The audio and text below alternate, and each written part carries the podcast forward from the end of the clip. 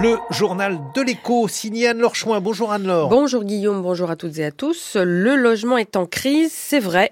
Emmanuel Macron en a convenu en ces termes mardi dans sa conférence de presse, promettant des mesures de simplification pour faire sortir de terre de nouveaux logements. Mais cela fait des mois que l'ensemble des acteurs du secteur alerte, promoteurs, bailleurs, entrepreneurs du BTP, associations, tous réclament unanimement un plan d'urgence alors que le ministère du Logement reste pour l'instant sans Un projet de loi doit voir le jour au premier semestre 2024. En attendant, le nombre de transactions est en berne en 2023, 22% de ventes en moins. Les logements vacants n'ont cessé d'augmenter pour atteindre les 3 millions et la construction de logements sociaux a pris un retard considérable. Ce matin, décryptage écho sur cette question donc. Bonjour Wafia Kenich. Bonjour Anna. En 2024, la crise du logement va-t-elle perdurer? Cette année, il n'y aura pas de sortie de crise. En revanche, on va sans doute connaître une stabilisation des taux d'intérêt, ces fameux taux, tombaient si bas jusqu'en 2022, autour de 1%, de l'argent pas cher. Depuis, ces taux ont quadruplé, les salaires n'ont pas rattrapé l'inflation et les prix immobiliers ont explosé. En 2023, ce cocktail inédit a créé les conditions de la crise actuelle, mais le marché va s'habituer à ces taux plus élevés. Du côté des banques, une forme de concurrence s'est mise en place entre les différents établissements bancaires.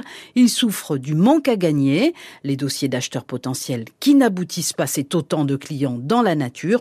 Donc finalement, ces taux devraient baisser ou au moins se stabiliser. Enfin, les banques qui jusqu'à présent placent la barre de solvabilité très haut pourraient bien se montrer plus souples. Maintenant, jetons un coup d'œil sur les prix concernant l'ancien. Ils vont continuer à baisser, voire baisser plus rapidement encore que l'année précédente. Le gros problème, c'est le neuf. Il faut trouver des terrains, en obtenir un bon prix, lancer les projets. Tout cela ne se fera pas dans l'année. Les professionnels de l'immobilier s'alarment depuis deux ans, mais pour nombre de ménages, cette crise actuelle de l'immobilier ne fait qu'aggraver la crise du logement qu'ils connaissent, eux, depuis 20 ans. Une partie de ces acteurs a ignoré cette crise jusqu'à l'augmentation des taux d'intérêt. Pour Jean-Claude Drian, professeur émérite à l'école d'urbanisme de Paris, les primo-accédants aux revenus faibles et moyens sont exclus du marché depuis longtemps. Le secteur a vécu sur une illusion, Tant qu'il y avait des transactions, l'immobilier était dynamique, mais d'après le chercheur, seuls ceux qui étaient déjà propriétaires boostaient le marché, devenu depuis longtemps déjà sélectif socialement. Pour lui, le problème n'est pas tant le manque de logements que leur prix. Il propose aussi de ne pas se focaliser sur le nombre de logements à construire, mais plutôt de regarder les foyers pour qui on les construit où on les rénove et dans quelle zone géographique ils sont nécessaires. En somme, penser logement avant de penser immobilier. Enfin, pour Jean-Claude Drian, il faudrait injecter massivement de l'argent dans le logement social pour permettre aux foyers les plus modestes de sortir du mal logement sous toutes ses formes. Pour finir, si l'on veut redonner une chance aux primo-accédants d'acheter, il faut encadrer la vente des terrains. Faire en sorte, par exemple, que les collectivités mettent un frein à cette spéculation sur le foncier qui rend les projets de construction inabordables pour les plus modestes. Wafia Kéniche, merci. On retrouve votre décryptage éco à la page du journal de l'écho sur le site de France Culture et l'appli Radio France. La future loi sur la souveraineté énergétique de la France a, euh, a Excusez-moi, cette loi, ne cite plus désormais euh, d'objectifs en matière de climat et de choix des énergies.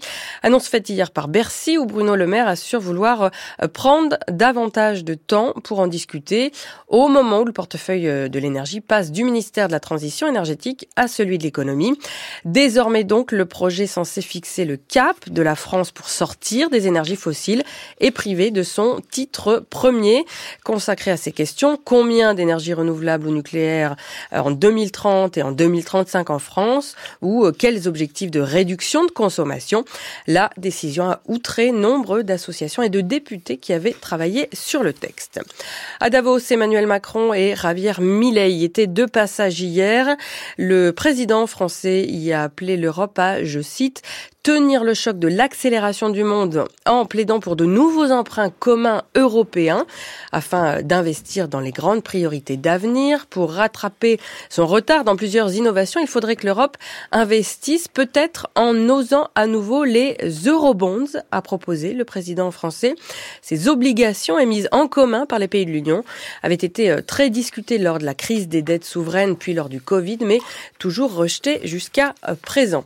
Quant au président argentin, Milei, qui effectuait à Davos sa première sortie internationale, il s'est lancé dans une virulente défense d'un capitalisme déchaîné, affirmant que, euh, je cite, le monde occidental était menacé par le socialisme, message approuvé par Elon Musk via son réseau social X.